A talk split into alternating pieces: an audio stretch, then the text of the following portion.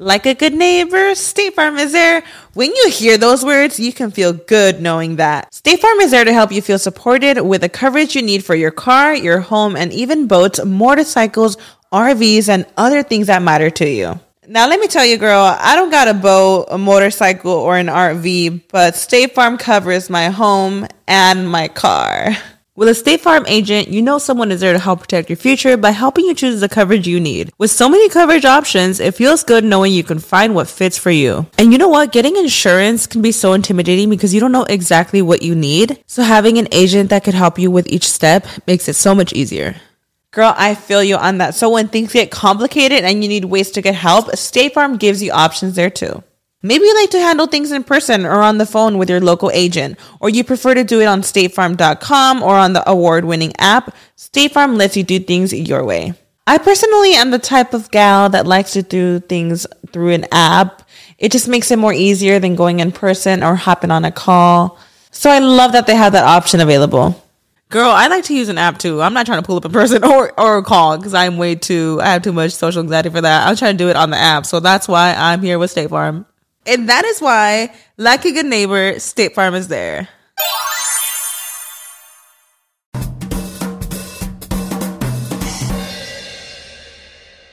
Hello, mi gente amada, y bienvenidos al episodio 83 de Bla Bla Bla. Muchísimas gracias a todos los que están escuchando. Me siento privilegiado de que estén escuchando mi voz y espero que ustedes sientan lo mismo para ser totalmente honestos. Y mm, empecemos hablando un poquito del Super Bowl, ¿no? Que es como lo más inmediato, que fue este domingo. Estuvo chévere el partido para la gente que se preguntaba, no voy a hablar tanto del partido, voy a hablar de lo importante que es el show, ¿no? De Weekend y toda la farándula, ¿no? Que es lo que nos interesa aquí. Aquí este, nadie viene a este podcast a escuchar de deporte. Ganó el equipo del el famoso, de Tom Brady, ¿no? Que es como, según entiendo, como el Messi, como el Michael Jordan, como el Babe Ruth, si fueses un gordo de los años 30 eh, o desde los años 30, Babe Ruth, realmente no me importa.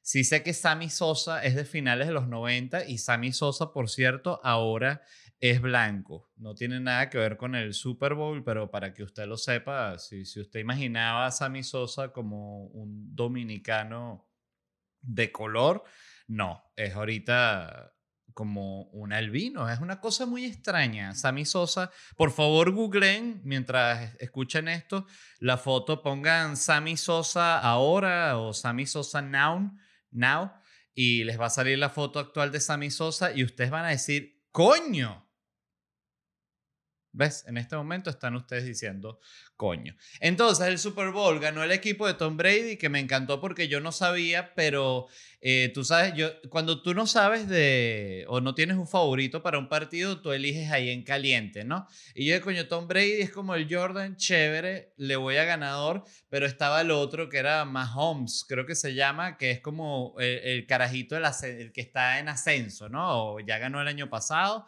entonces viene a ser como un Mbappé, algo así, ¿no? Así lo sentí, como un, Messi versus Mbappé, Cristiano versus Mbappé, pero así, choque de dos generaciones y todos los reporteros que estaban haciendo ahí la, la, previa, ¿no? Los, los comentaristas deportivos, todos le apostaron en su mayoría a Kansas, que era el equipo del, del, más joven, y no ganó Tom Brady, entonces me alegra muchísimo porque, bueno, porque se equivocaron los, los periodistas deportivos que yo estaba viendo.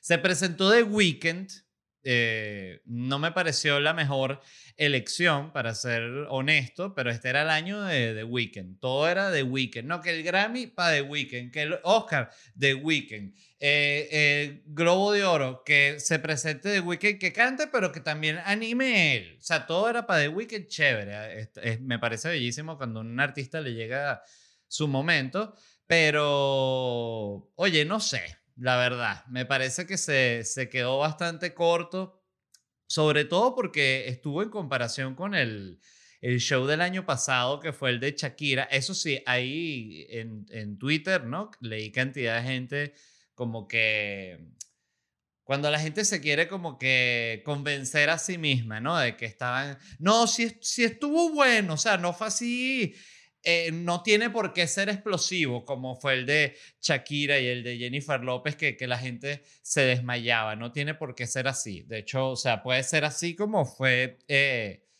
el, de, el de The Weeknd, ¿no? Que es como más, más, más triste, ¿no? Más down to earth. Down to Earth, The Weeknd.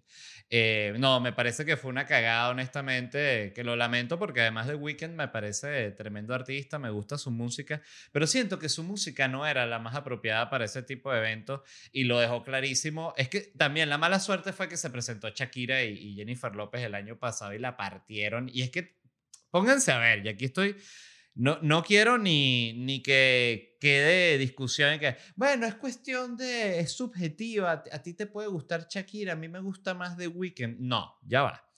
Shakira tocó guitarra, ¿no? Tocó un solo de guitarra arrechísimo que estaba cantando una canción y de repente, house, solo bestial de guitarra, después se desapareció Shakira cuerda, apareció con una cuerda. De Pita Cielo solo golpea una cuerda que a ella se le ocurrió, no sé si eso es algo común, pero bueno, eh, seguramente sí, la cuerda libanesa famosísima, pero el punto es que Shakira la trajo otra vez. De repente también humo, salió Jennifer López, está, eh, hizo todo su peo, chévere, Jennifer the Block, muy bien Jennifer, salió Shakira como de un humo tocando una batería, pa, pa, un peo, no joda, después otro vestuario, nalga, siete canciones, Bad Bunny, J Balvin, coño, no me jodas, The Weeknd, de verdad. No quieres hacer nada de Weeknd, no, yo me voy a meter a correr un cuarto de espejo. Ah, ok, muy bien. A, a The Weeknd, ahí es donde yo digo que los ejecutivos, y lo voy a decir un millón de veces, este coño, no aportan un coño, porque como no hay un ejecutivo que diga, que le diga a The Weeknd, The pero discúlpame, con todo respeto, ¿tuviste el show del año pasado? O sea, cuando ellos presentaron lo, lo, lo, que ellos iban a hacer. Porque muchas veces es así, eso es normal cuando tú presentas ideas, que tú a veces tienes una idea que es increíble, tú piensas que es increíble. Y tú dices, bueno, esta idea la va a partir. Y en lo que tú la presentas o se la comentas a un amigo, a una persona con quien tú, estás trabajando, te dicen, no, pero sabes que eso ya se hizo algo similar. Y uno, así ah, y tal. Y te dicen el nombre, ¿no? De cómo es la serie o el proyecto, la, la idea que sea. Y tú que, ah, ok. Y lo buscas y no solo ya se hizo, sino que se hizo 100 veces más arrecho. Entonces, eso no tiene nada de malo. Entonces, siento que eso fue lo que pasó con, con The Weeknd. Lo otro es los comerciales eh, del Super Bowl es interesante cómo ha evolucionado como la, la estética y el guion del comercial porque eh, se puso como de super moda el comercial loquito, ¿no? Tipo el de Old Spice, ¿no? Que es el comercial que pasa una cosa loca y otra cosa loca y tal. Y ahorita todos los comerciales son así. O sea, tú un comercial de, de, de, Visa, no sé qué coño, cualquier marca. Eran infinitas. Y está el tipo va a pagar, eh, va a comprar unos, unos pantalones eh, con la Visa y cuando va a pagar, el que le recibe la tarjeta, un, un, un T-Rex o un rinoceronte. Y he dicho que, ay, un rinoceronte está trabajando y que sí, ahorita contratan rinoceronte. Visa. Yo no dice, ¿qué mierda es esa, chica? De verdad. Eh, ¿Cómo queman todo, no? Qué impresionante. Es así con, con, con, absolutamente todo. Y también me alegré mucho porque habían eh, celebridades trabajando que este año ha estado jodido. Entonces ahí resolvió todo el mundo, o sea, pero hasta celebridades que, que tú dirías que, oye, no me imaginaba a tal persona en un comercial y todo. Ah, Drake, Drake salió en un comercial que sale Drake con una chemise y todo con el logo de la marca que me dio una tristeza, porque eso también, eso fue una discusión que tuvo que tener Drake. Le dijeron el día del comercial y que no, Drake, o sea, eh, estaría genial si te puedes poner la chemise con el logo y de coño, pero, o sea, habíamos dicho que era voluntario, ¿no? cuando se firmó el contrato. Sí, sí, sí, por supuesto, pero mm, la marca estaría súper contenta si te pones la chemise. La marca estaría súper contenta.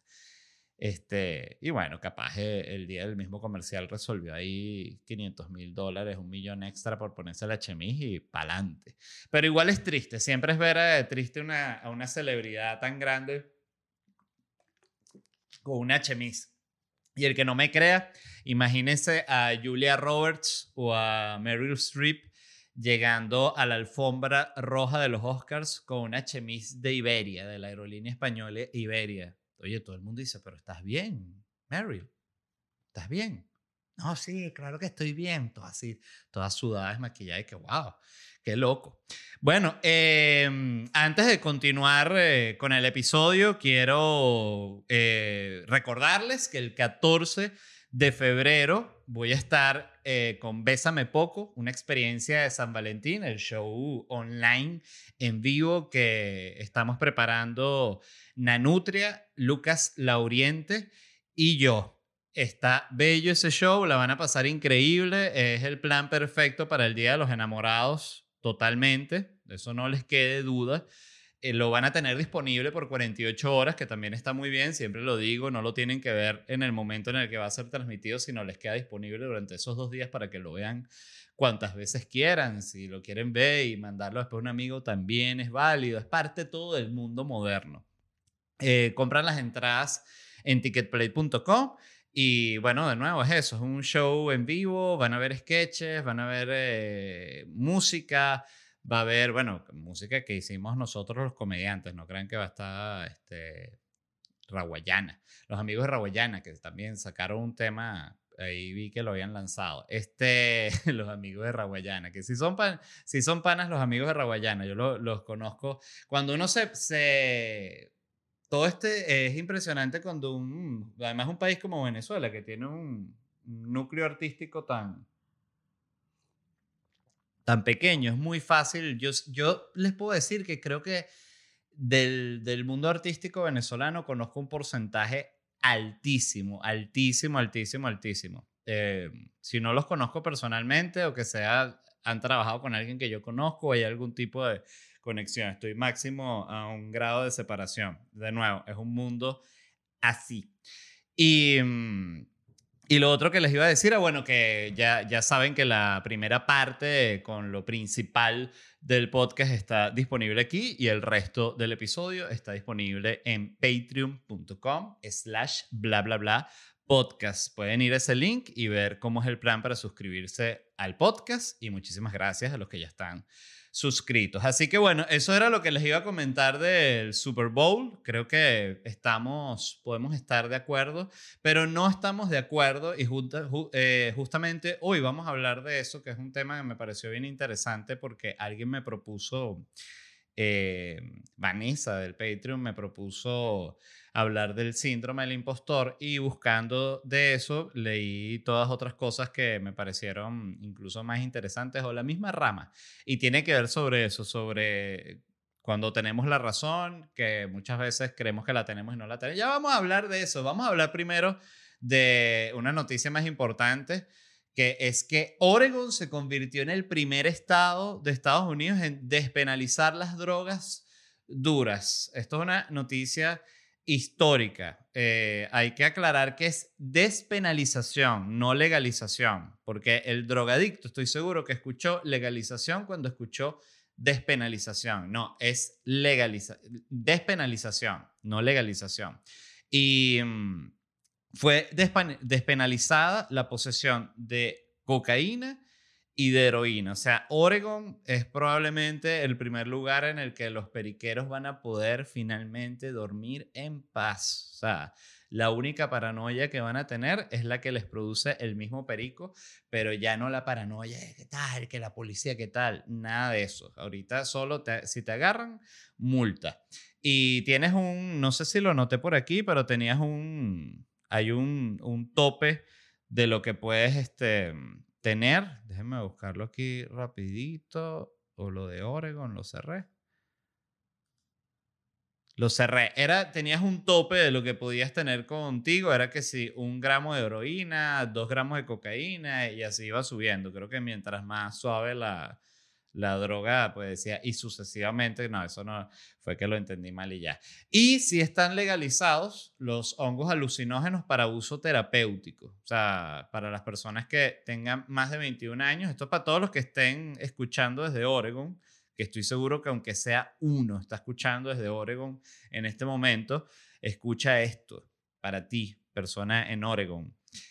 Si eres mayor de 21 años y sufres de depresión, adicción o ansiedad, puedes obtener una prescripción para hongos alucinógenos. O sea, depresión, gente que sufre de depresión, repito, adicción y ansiedad. O sea, todo Estados Unidos puede, puede acceder a esto si se va a Oregon, porque aunque sea ansiedad, puede decir casi cualquiera que tiene. ¿Quién no sufre ansiedad ahorita en este mundo en el que vivimos? El que no sufre ansiedad es como un como más arrecho que un monje. Hasta un monje debe estar ahorita metido en redes sociales que, qué horrible lo que está pasando en el mundo. ¿sabes? No, pues estás muy preocupado, es que no puedo. Estoy todo el día metido en Twitter.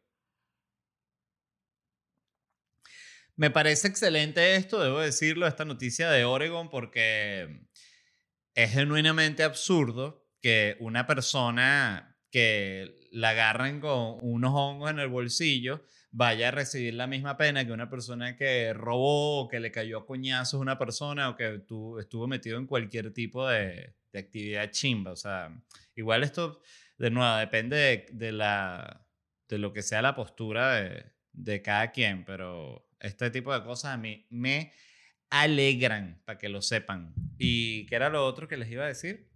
Ah, el tema del cual les iba a comentar es el del síndrome del impostor. Esto seguramente lo han leído por ahí varias veces. El síndrome del impostor es em, cuando una persona que está capacitada para una tarea, o vamos a decir una persona con experiencia, o una persona eh, exitosa incluso en lo que hace, duda de sus capacidades y duda de, estar, de tener lo necesario para encargarse de lo que se tiene que encargar. Eso se llama el síndrome del impostor, que es eh, justamente como lo contrario que le sucede a, yo diría, a la gran mayoría de la gente que se lanza a política, que es que justamente se sienten más capacitados de los que realmente son. O sea, realmente dicen, yo puedo administrar un país entero. Que es, coño, ahí es que tú dices, tú sí tienes una valoración alta de ti misma. Y ellos te dicen, sí, sí, la más alta.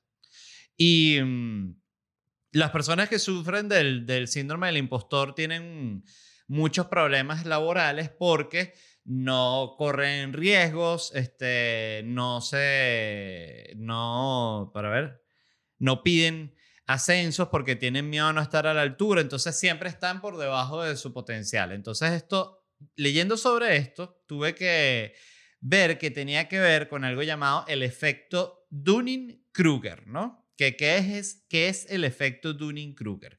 El efecto Dunning-Kruger es un fenómeno en el cual los individuos incompetentes tienden a sobreestimar su habilidad, mientras que los individuos altamente competentes tienden a subestimar su habilidad en relación con la de otros. Entonces, eh, sobreestimar los menos, los incompetentes. Esto, esto lo hicieron estos dos psicólogos, creo, o psiquiatras llamados Justin Kruger y David Dunning.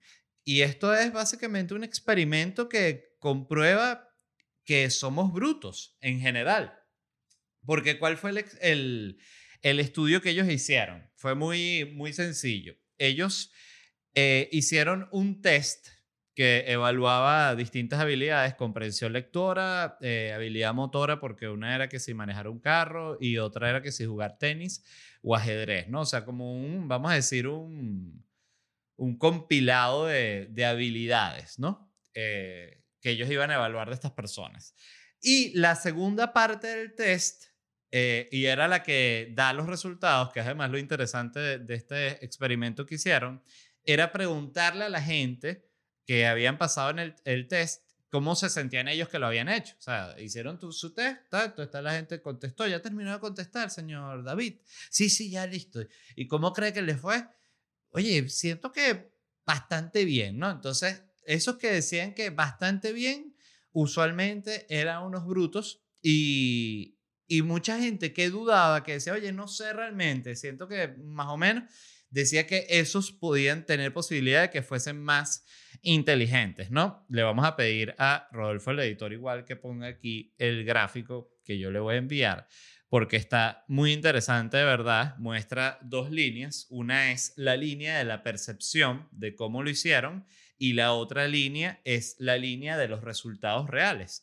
Y ves cómo en serio la, la gente que tuvo los peores resultados, su percepción de inteligencia o de capacidad es muy similar a la gente que tuvo los resultados más altos. Y la gente que tuvo los resultados más altos, su percepción de sus propias capacidades es menor a la de los resultados que tuvieron. Entonces esto es una cosa que, bueno, que es impresionante porque nos, de nuevo, no, nos comprueba que la brutalidad existe y que el bruto, además, bueno, no. La conclusión del estudio es la siguiente. La ignorancia genera más confianza que el conocimiento. O sea, la gente que tiene mucha ignorancia agarra más confianza que la gente que tiene mucho conocimiento, porque la gente que tiene mucho conocimiento sabe justamente, porque ellos saben que hay mucho alrededor, que hay mucho que ellos desconocen, mientras que el que es muy, muy ignorante no sabe una verga, entonces está tranquilo. Un poquito como, siento que es como cuando tú ves una persona que tiene de repente 16 años, que es mucho más lanzada de subirse para un árbol y hay un barranquito y se lanza y está jodiendo para aquí, jodiendo para allá. Bueno, yo mismo, yo era así, o sea, yo estaba, no joda, me metía por todos lados, estuve metido en cualquier cantidad de deporte, vamos, aquí me lanzo, no había ningún tipo de problema, porque de nuevo, cuando eres muy joven, sientes que genuinamente que eres inmortal, pero después se te jode una vaina, el otro tiene una fractura, el otro se rompe el coco aquí, tiene un montón de vaina y la gente tú ves que se va como, verga, ya va, cuidado. Entonces, este, el, está muy interesante esto, eh, me encantó y... Y el, por ejemplo, un, un ejemplo de esto es la gente que está en empresas piramidales y no está enterada que están en una empresa piramidal. Y tú les dices, no, pero eso es una empresa piramidal. Y dices, no, Nada que ver. ¿Cómo va a ser Herbalife una empresa piramidal? dice, bueno, claro, pues justamente no te das cuenta, pero lo es. Y otro ejemplo que me, sucedió a mí es cuando tú sientes, por ejemplo, que tú estás capacitado para, para arreglar un aparato. Yo tenía un control del PlayStation, esto me pasó hace como un año, que tenía una falla en el joystick. Y yo sentía, coño, yo digo, el joystick no es un un mecanismo tan complejo, pensé, ¿no? Dije, esto yo creo que yo lo puedo reparar. Y ya se había dañado un control, este lo había comprado nuevo, pero ya había pasado la garantía. Y me dio, bueno, uno de esos ataques que uno dice, coño, no quiero gastar más ya en control, lo voy a intentar reparar. Y bueno, empecé primero los tornillitos, yo no tenía un destornillador para, para sacar un tornillito tan microscópico y los tuve que sacar con una navaja metiendo la punta de la navaja, ¿no? Así que los volví mierda todos los, todos los tornillitos, logré sacarlos y ya cuando fui a abrir el, el, control, no sabía cómo abrirlo y fíjense, en ese momento fui muy bruto, como podía haber buscado en Google cómo se abre un control o cómo se arregla un control de, de PlayStation pero, pero no lo hice justamente por, por lo anormal y no habría, no, no habría y no habría y no habría y le empecé a dar con la misma navaja como por los bordes porque esto este tiene una palanca y no le encontraba la palanca y por ningún lado y cada vez me iba desesperando más y eh, tal cual como un, chimpancé, que le, que le hubiesen dado una banana que, que, que, el, que la concha es de, de, cuero y no la puede abrir, ¿no? Que sería, imagínate esa maldad, ¿no? hacer como una, una concha de, de cuero, ¿no? De la banana, la rellenas con la banana y la coses duro así por la punta y que el mono se vuelva loco y no pueda abrir la banana. ¿Y ese experimento para qué es? No, no, no, no es un experimento, es pura maldad. Em, bueno, era, era eso, me fui, eh, me dio, fui dando como una impotencia y de repente lo forcé así, ¡ah! lo volví mierda, rompí todas las palancas, unos cables que estaban como soldados, los despegué de esa, eso quedó irrecuperable, ¿no? Quedó vuelto mierda. Y todo fue porque yo me sentía totalmente capacitado para arreglar eso. Yo dije, ¿cómo no? ¿Cómo no lo voy a arreglar? Si yo nunca he arreglado uno de estos. Me vas a decir que si nunca he arreglado uno, no voy a saber cómo hacerlo. Fíjense que, que ahí mismo ves que el, pensamientos totalmente que son lógicos para nosotros, son de, de estúpido, pero estúpido así que es, es, para darte un, lepe. Y, me llamó mucho la atención esto, me encantaron estos, estos científicos o estos expertos que hicieron estos estudios. Y leyendo sobre esto, entré como una especie de, de rabbit hole que empecé a leer de todas estas leyes y teorías de por qué tenemos estos comportamientos los humanos, ¿no? Y esto que estuve leyendo, lo del principio del Kruninger, ¿cómo es que se llama? El, el Dunning, Dunning-Kruger, que eh, aquí eso, bueno, esas discusiones siempre las resuelven con, vamos a poner Kruger Dunning o Dunning-Kruger. Eh, oye, no, Dunning-Kruger, ¿por qué? Por el orden alfabético, ¿no? Ay, sí, pero, o sea, lo que pasa es que la idea de hacer el experimento fue mía y lo que te busqué a ti fue para que me ayudaras, eh, ¿sabes? Entonces, Kruger-Dunning. Bueno, mira, si va a ser, o sea, si no, se va a respetar el orden alfabético, yo prefiero que ni siquiera estar en los, en los créditos. No, no, dale, está bien, Dunning-Kruger. esas eran esas discusiones, ¿no? Y hicieron este, este experimento en el cual el objetivo, estuve leyendo una entrevista que le hacen a él, y él dice que se interpretó justamente otra, otra cosa que no lo, no lo iba a decir porque me, me, iba, me iba a sentir bruto, pero lo puedo confesar. Yo mismo anoté que este fue un experimento que se hizo para comprobar que existe el bruto. Y le hacen una entrevista al, al que creó el experimento, a Dunning. Y él dice, no, justamente la gente bruta piensa que el experimento se creó para para, para descubrir quién era bruto. Y yo me sentí tan bruto y dije, bueno, pero que sea estoy leyendo tu vaina, Dunning. Entonces tan bruto no soy. No, sí lo eres. Justamente los brutos son los que buscan. Ah, bueno, entonces anda, lavate ese culo, Dunning. Eh, muy interesante. Y esto se eh, complementa con esto que les iba a mencionar, que se llama el realismo ingenuo, ¿no? Que el realismo ingenuo es pensar que tenemos la capacidad, esto estoy citando textual para que sepan, es pensar que tenemos la capacidad para ver la realidad tal y como es, como si en ella no hubiera prejuicios, ni falsedades, ni dobles sentidos.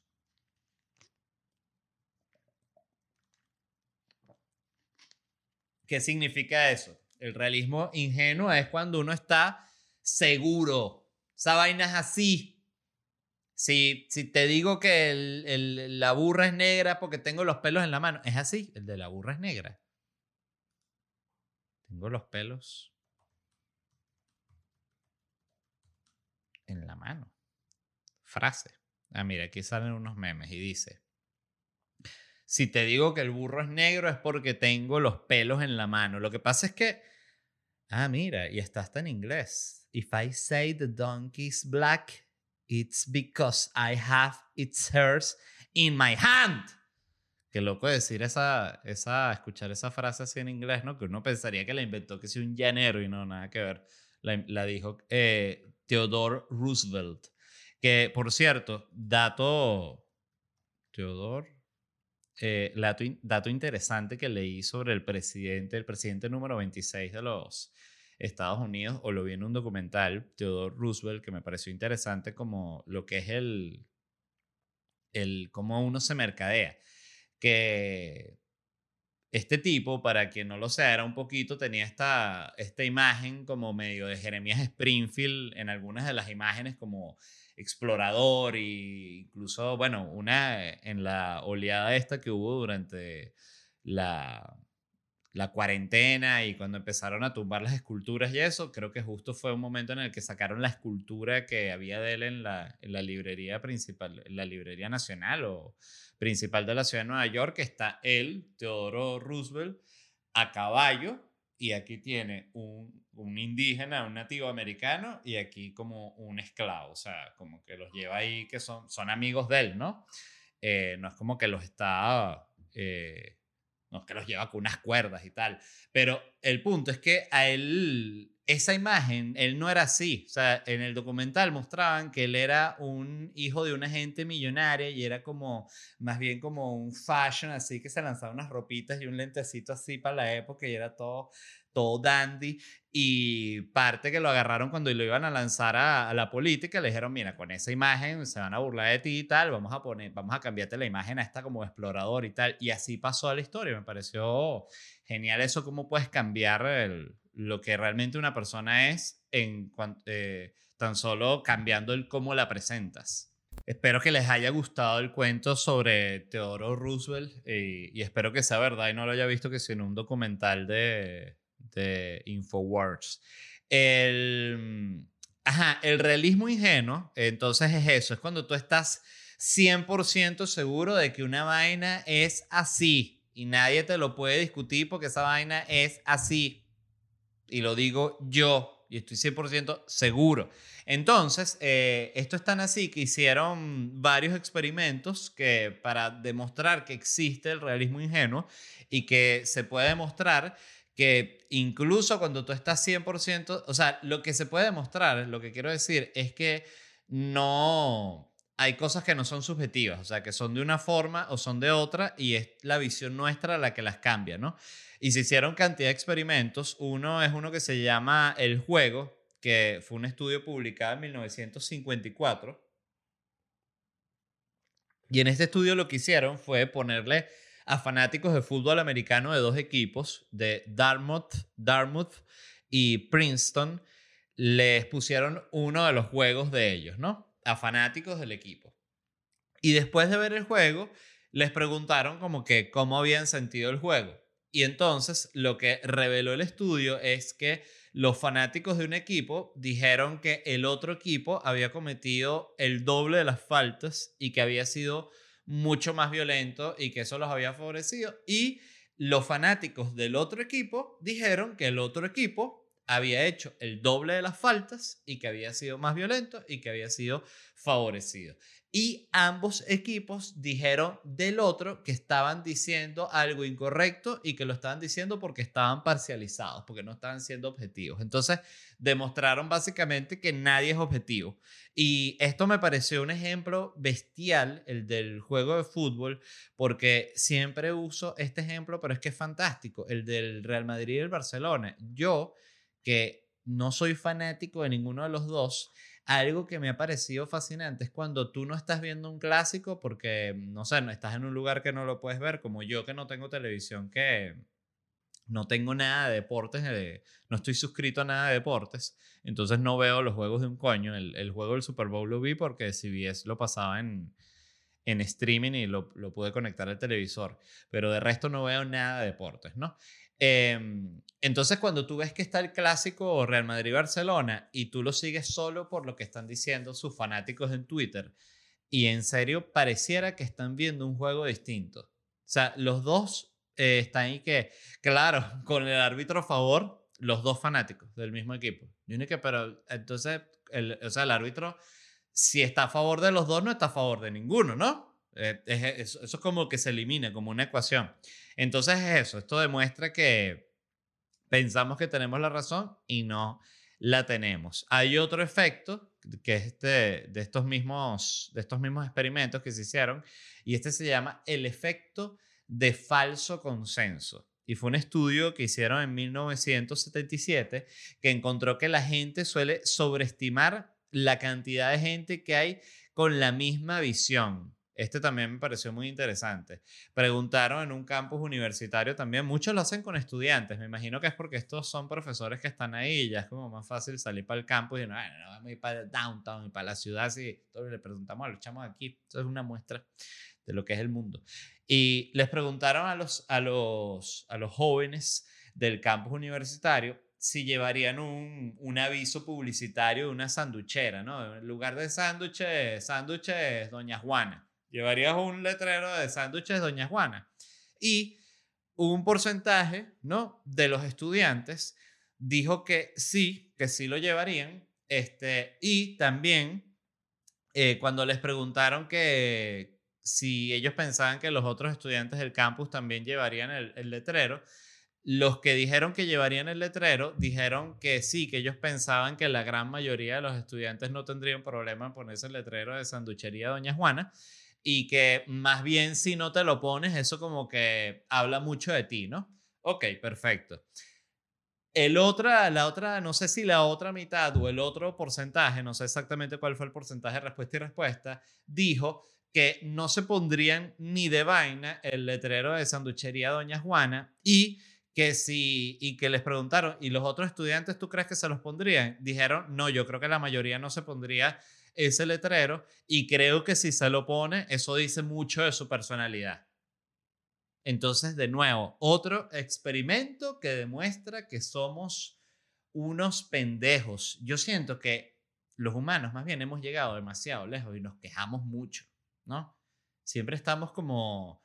Em, es que el, problema es que nosotros queremos que todo sea perfecto y no se puede. Y eso nos hace sentir, incluso como humanidad, como, coño, frustración, ¿sabes? Nos hace sentir como, verga, qué cagada, porque no puede ser todo perfecto. Bueno, no se puede, no se puede. Es horrible, pero no se puede. Mil gracias a todos los que escucharon este fragmento. Si quieren ver el episodio completo, suscríbanse en patreon.com slash bla bla bla podcast. Quiero agradecer también a la gente de Whiplash Agency, agencia digital. Pueden revisar su trabajo en Instagram, wplash y por supuesto en ledvarela.com.